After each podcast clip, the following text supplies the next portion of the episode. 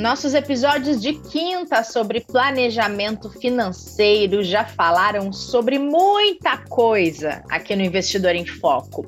Teve consumo consciente, autônomos e profissionais liberais organizando suas finanças, aposentadoria, previdência, metas. E aí, nessa seleção de dúvidas sobre planejamento financeiro, uma pergunta que nunca cala: quanto a gente deve poupar para conseguir colocar nossos planos em prática? Vem que esse é o tema de hoje aqui do Investidor em Foco, deste episódio de quinta, que tem Ana Leone e tem Martim Iglesias aqui comigo. Bem-vindos, meus queridos, tudo bem? Olá, pessoal, tudo bem? Vamos lá, né? Começar agora. A gente começa a poupar. Depois desse episódio aqui, esse Brasil vai ser o maior poupador que existe neste planeta. Não é na poupança. Isso aí. Não, não, na, não, na, caderneta de poupança, né? Poupar no sentido econômico, de guardar dinheiro, né? Muito bom dia, boa tarde, boa noite. Fala, Você está vendo como é que o português atrapalha, né? Quando, quando uhum. eu trabalho muito com essa coisa de abordagem, é isso, né? O nosso idioma tem alguns truques. Um deles é isso: o verbo poupar é o mesmo usado para um produto específico, gente. É Exato. Né? A gente tinha que mudar isso aí, mas vamos lá. É pegadinha. Só, só para ver se a gente está esperto. Né? tá, e aí? Quero saber de vocês. Por que a missão de poupar, no sentido de guardar dinheiro, é tão difícil, independente se a pessoa ganha bem, se a pessoa ganha mal, se as finanças dela estão ou não em ordem, hein? Olha, eu acho que existem vários, vários jeitos da gente olhar essa, essa sua pergunta. É, sem dúvida, existe uma questão econômica para algumas camadas da sociedade que vivem aí com um recurso bastante apertado que serve quase que para sua subsistência. Mas ainda assim, existem as exceções dentro desse universo que levam ainda as pessoas a conseguirem poupar. Então, a gente vê pessoas assim, né, que conseguem construir suas casas, conseguir colocar os filhos na faculdade. Então, a gente está falando de uma questão até de comportamento, de uma gestão de uma escassez que já é bem restrita. Por outro lado, quando a gente olha pesquisas de pessoas, como você mesmo citou, pessoas que têm uma boa renda e ainda não conseguem é, fazer né, essas economias e realizar os objetivos dela mais de, delas mais é, médio e longo prazo, a gente está falando de uma questão comportamental. Esses dias eu até escrevi uma coluna lá no Valor Invest e que eu falo, né, as principais desculpas, as principais mentiras que a gente conta para nós mesmos a respeito do nosso dinheiro que contam para a gente. E Quais são, Ana? Gente, é, entre as que a gente conta para a gente mesmo, é que é isso, ah, eu não invisto porque eu não tenho dinheiro, é, que não vale a pena, poxa, eu vou morrer amanhã, então eu vou gastar o dinheiro. Essas são, na verdade, né, fazendo analogia aqui, não são mentiras, mas elas são desculpas, porque a gente está falando de um extrato da sociedade que teria uma boa renda. O raio-x do investidor da Ambima traz mesmo essa, esse ponto, né? Menos da metade das pessoas conseguem fazer é, algum tipo de poupança, e quando a gente pega só a classe A, aqui, só para exemplificar, ainda a gente está falando de um número que não é 100% das pessoas da classe A que conseguem investir. Então, a gente está falando também de uma questão de comportamento. Tem um outro aspecto também que a gente pode dizer que é cultural. Quando a gente se compara com outros países, a gente tem uma, uma, né, uma disposição muito maior a gastar, a consumir, do que a poupar. E quando a gente fala, né, ou a gente ouve, aliás, pessoas falando assim, ah, eu não visto porque eu ganho pouco, eu não pouco porque o dinheiro não sobra, quando a gente olha alguns países aqui da, do nosso lado, não precisa nem comparar com a Europa, Estados Unidos, que é quando, como em geral a gente faz algumas comparações econômicas. Se a gente pegar o percentual de, de, de poupança do Brasil, ele é menor do que é, de alguns países que têm a renda per capita menor que a nossa. Então, a gente fica atrás aí do Peru, a gente fica atrás da Colômbia, do Equador, do Paraguai, da Bolívia. Então, são países que têm a renda per capita menor que a do Brasil, ou seja, né, renda por habitante, é uma média zona, mas já é uma, uma referência, eles ganham menos e poupam mais percentualmente. Então, o Brasil poupa média 12% aí, né, comparado com o PIB, A gente está falando do Equador, que poupa o dobro disso, 24%. Então, se a gente olhar essas estatísticas, esse, esse levantamento, a gente está dizendo que é uma questão muito mais é, de comportamento, né, do, de como a sociedade pensa essa, essa poupança, essa, esse ato uhum. de poupar, do que qualquer outra coisa. Então, cuidado né, com, essa, com essas desculpas que a gente acaba é, é, nos colocando, porque é, é, poupar significa se organizar para fazer algo que, que é necessário e que a gente já falou aqui tanto em outros episódios. Então, nessa coluna eu conto, eu falo sobre essas mentiras e essas desculpas que no fim a gente acaba criando para a gente continuar procrastinando essa necessidade de poupar que a gente tem. E é incrível, né, Ana, o quanto é uma herança cultural e um reflexo do sistema educacional brasileiro também, né? Um dia a gente, quando o Kleber ainda fazia aqui o podcast comigo, a gente conversou com o pessoal do Instituto Ayrton Senna, que trabalha com frentes de educação no Brasil inteiro. E eu questionei sobre essa questão da educação financeira nas escolas. E aí eles falavam o seguinte, que primeiro precisa garantir que uma criança vá aprender uma boa matemática e vá ter uma compreensão do país em que ela vive uh, honesta, no mínimo dizendo, para tentar ensinar uma educação financeira que ela possa aplicar dentro da própria família. Porque aí a gente vai ter uma série de situações em que os pais não têm o conhecimento para poder levar para os filhos. Então, a educação financeira acaba não existindo em muitas escolas talvez no ensino privado mais avançado exista, mas em muitas escolas não tem e em muitas casas também não tem, né? A gente vai reproduzindo o mesmo comportamento, passando de geração para geração. É verdade, Renata. Se me permite, é, desculpa, Ana, te interrompi. Não, vai okay. lá, vai lá, que depois eu Não, eu queria colocar um, um outro ponto que acho que é bastante interessante, que tem, tem estudos sobre os traços de personalidade que determinam os hábitos de, de, de poupar, né? Então, queria citar dois particularmente importantes aqui, que são o otimismo e a extroversão. Então, já foi testado, né, com significância estatística, que pessoas otimistas, de forma geral, poupam menos né? Por quê? Porque, obviamente, eles não sentem as preocupações sobre o futuro, uma incerteza que tem alguém que tem um tom um tanto mais pessimista. E a mesma uhum. coisa acontece com a, com a extroversão, de forma geral.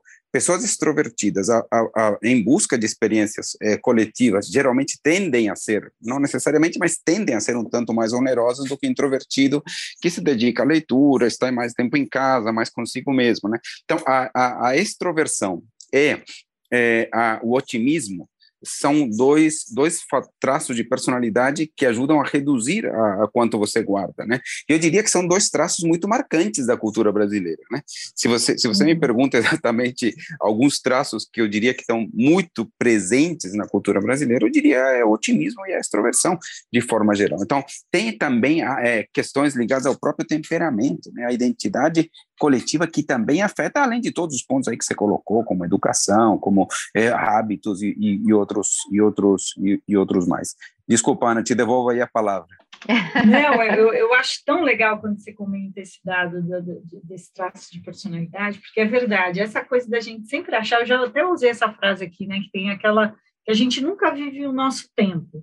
É, ou seja, a gente acha que o passado foi melhor do que o que ele realmente foi, que o presente é pior do que realmente ele é, e que o futuro vai ser melhor do que ele de fato pode ser. E, e nós, brasileiros, temos mais essa tendência de achar que no futuro as coisas vão se resolver, e acho que está ligado a esse otimismo.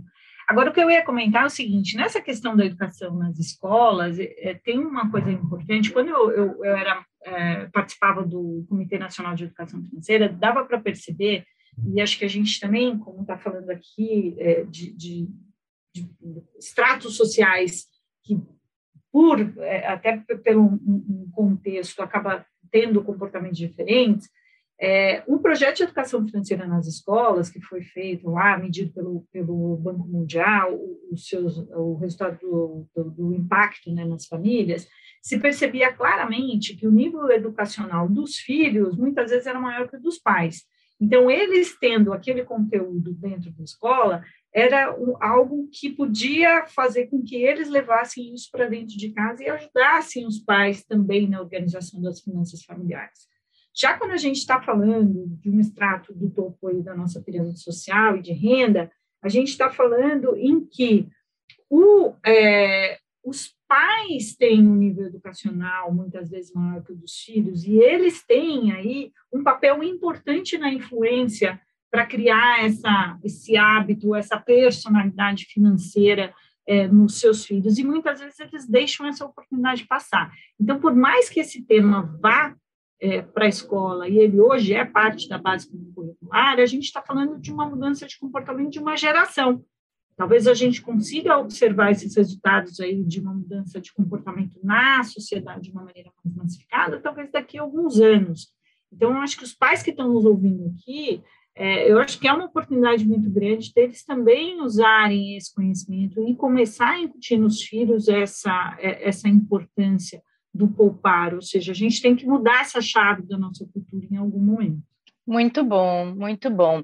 E aí, para a gente pensar também na prática, uh, pensando numa situação em que a família ou a pessoa consegue é, poupar algo, não importa quanto, mas para ela até para ela entender esse quanto dentro da realidade dela. Tem alguma regrinha, alguma dica eficiente? Em Martim, vou começar por você. Hum. Sim, sim, a gente criou uma regrinha que é derivada da regra do 1369, né? Nós já falamos aqui um pouco sobre 1369 quando nós falamos sobre a, sobre a aposentadoria, né? Relembrando o seu conceito geral do 1369, né? É, são é, valores que você deveria ter guardado em função da sua, da sua renda a cada momento chave da sua vida, então aos 35, aos 45, aos 55 e aos 65 anos, e os valores aí a serem guardados em anos de renda, é um ano de renda aos 35, três aos 45, seis aos 55 e nove aos 65. Agora, para trilhar essa trilha, chama essa linha do 1369, né, você precisa ter hábitos de guardar dinheiro, né, guardar recursos. Né?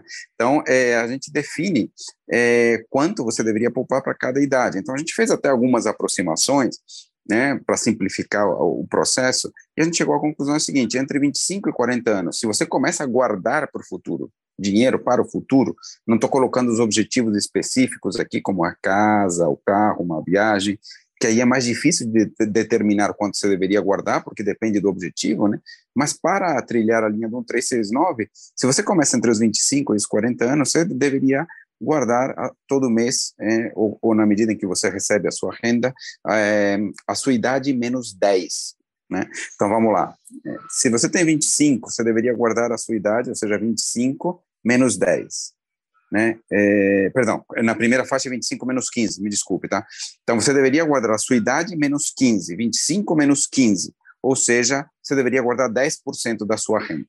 Né? Então, guardando a idade menos 10, se você começa a guardar entre os 25 e os 40 anos, você né, você precisa guardar esse percentual. Se ao invés de começar aos 25, você começa aos 26, por exemplo, você já não tem que guardar 10%, você precisa guardar um pouquinho mais, porque 26 menos 15 agora dá 11, então você tem que guardar 11% da sua renda. Se você começa aos 40, olha como muda, né? 40, pega a idade, tira 15, vai dar 25%. Já guardar 25% da renda é um desafio e tanto, tá? Então, essa própria fórmula nos mostra como é importante começar a guardar dinheiro cedo, né? Então, nessa primeira faixa aí, isso fica evidente. Depois, isso começa a aumentar muito rapidamente, tá? Para você ter uma ideia, se você tem, começa a guardar para o seu futuro aos 45 anos, o que você precisa guardar é a sua idade menos 10, aí sim, né? Então, fica 30, 45 menos 10, que dá 35% da renda, que é muita, né? É, é, é um percentual muito alto da renda, ou seja, começa a ficar difícil. Se você começa a guardar os 50, então aí você já precisa guardar a sua idade, seja metade da renda, né? Então, a, o conselho é começar o mais cedo possível, tentar pegar essa faixa de 25 a 40, que ela é coberta pela idade menos 15, né? Então, a idade menos 15 entre 25 e 40, a sua idade menos 10 aos 45 e a idade aos 50, né? Então, são, são, é uma tabelinha de, de três números que podem ajudar, tá? Mas certamente ela deixa muito claro que é bom começar o mais cedo possível, Renata. E você, Não, e tem... Ana, tem alguma dica? Não, e tem essa máxima aí que o Martim está trazendo, né, de que o, no mercado financeiro você precisa de duas coisas, tempo e dinheiro. Então, uhum. claramente, teu, tua técnica aí mostra que quanto mais você tiver um, menos você precisa do outro.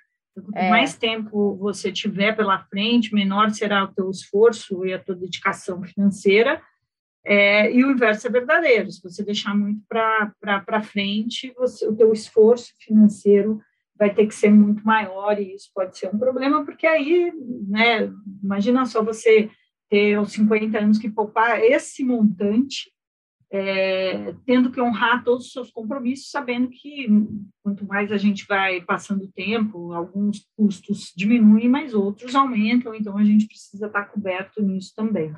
Então, acho que isso é bem importante. Bom, eu gosto também de dar uma dica que, que é uma regrinha que não foi eu que inventei. Se o autor dessa, dessa técnica e desse desafio é, estiver nos ouvindo, por favor, nos avise, que é o desafio das 52 semanas. Tem muita gente que acha bem eficiente esse desafio para começar a criar o hábito aí de poupar.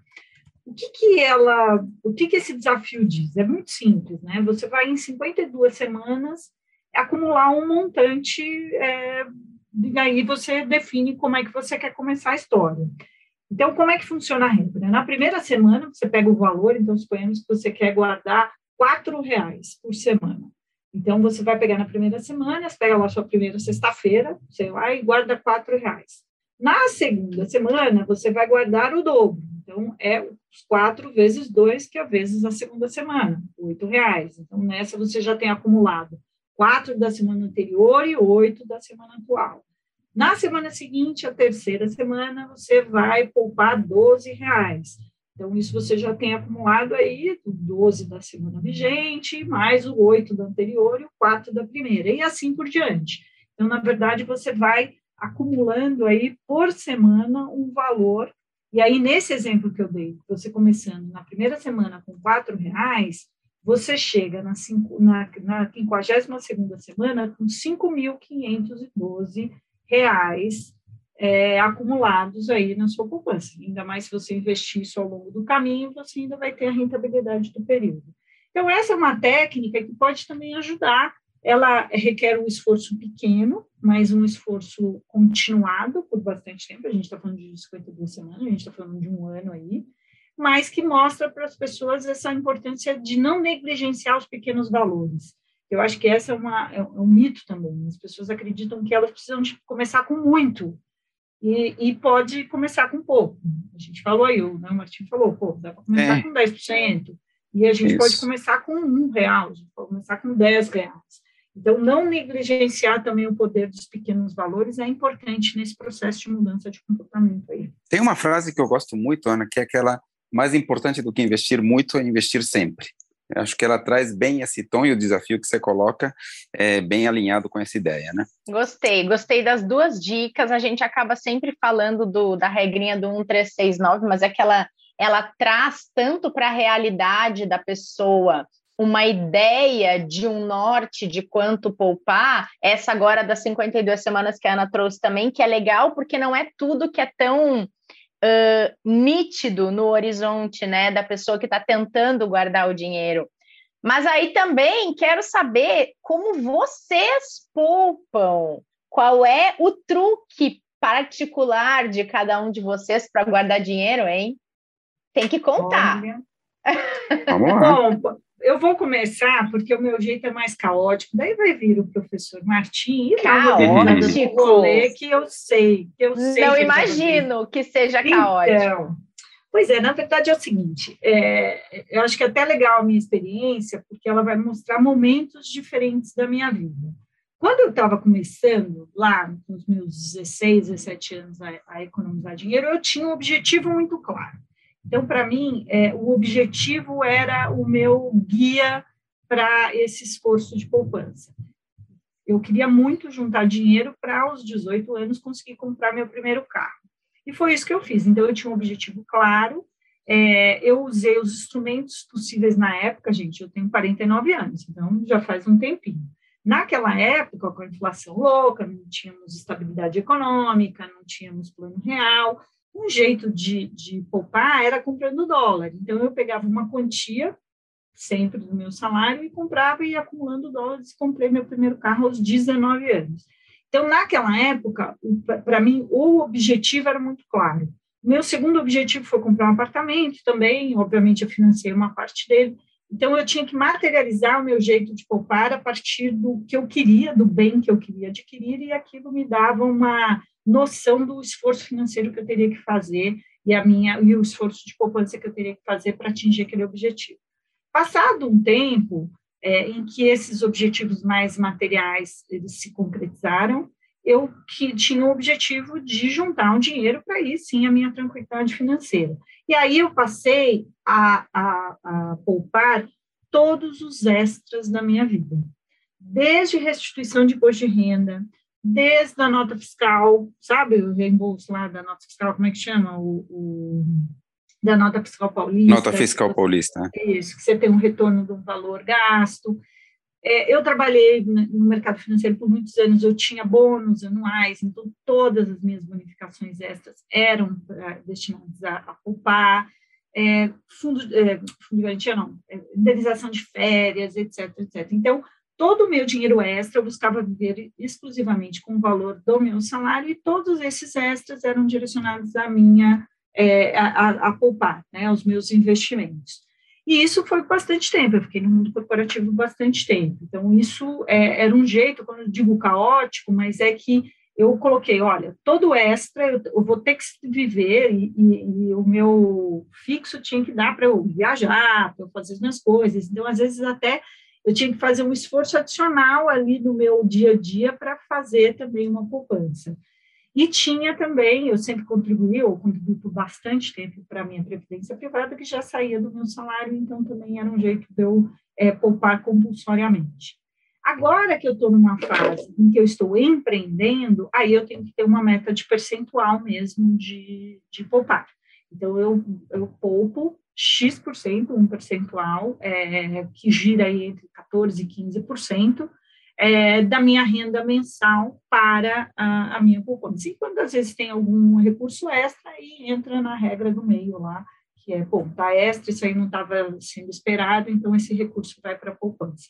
Então, eu acho que aqui mostra três fases bem distintas da minha vida, em que eu busquei formas de, de, de poupar, mas em todas elas eu nunca deixei é, de preocupar. As motivações é, foram diferentes em cada uma dessas etapas, o jeito de poupar foi diferente em cada uma das etapas, mas o hábito sempre ficou ali instalado. Muito bem. E você, Martim?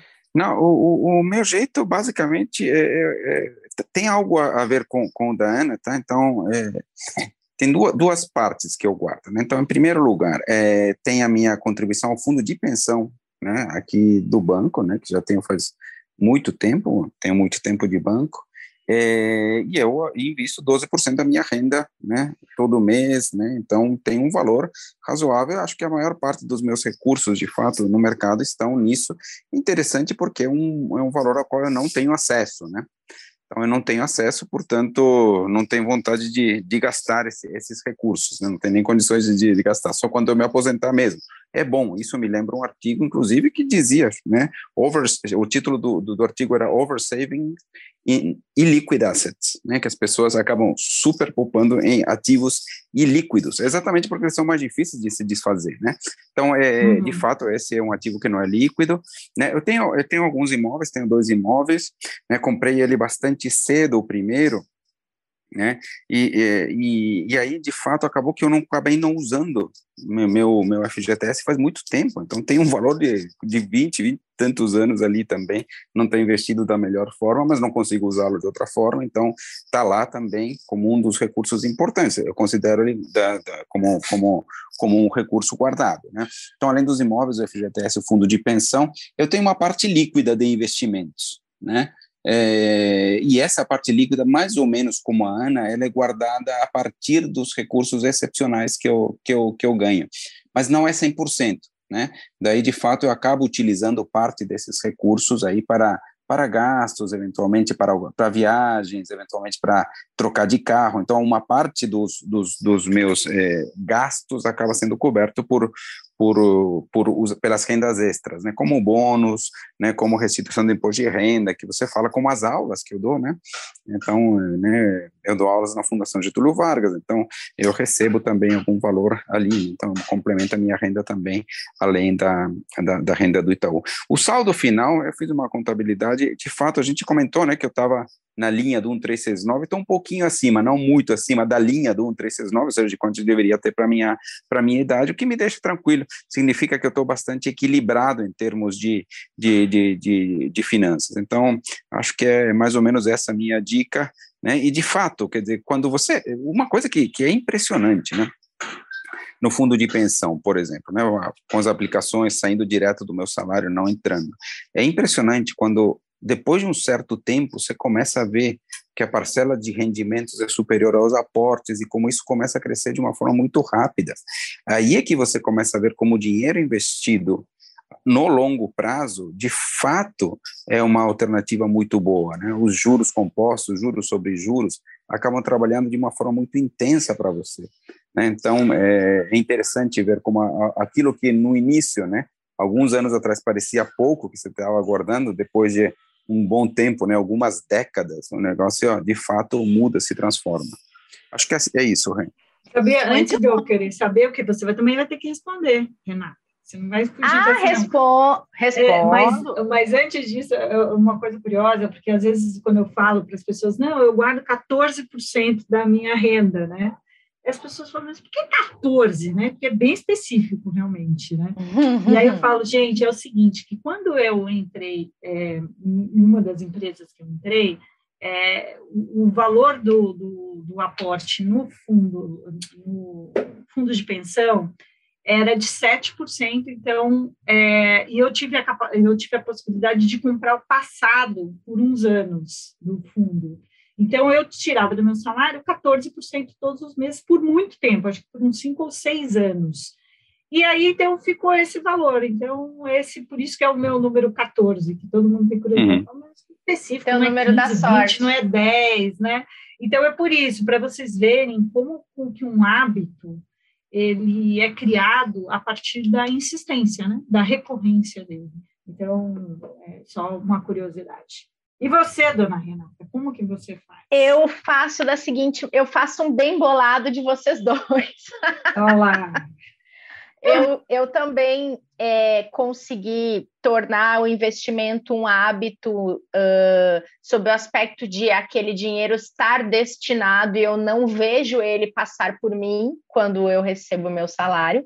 Então, todos os meses eu invisto em produtos agendados e, uhum. dentro da ótica do Martim, também contribuo com 12% da renda anual é, em PGBL, e com, isso é visível nitidamente no imposto de renda, quando a gente vê a diferença que isso faz no quanto de imposto a gente vai ter que pagar ou vai receber.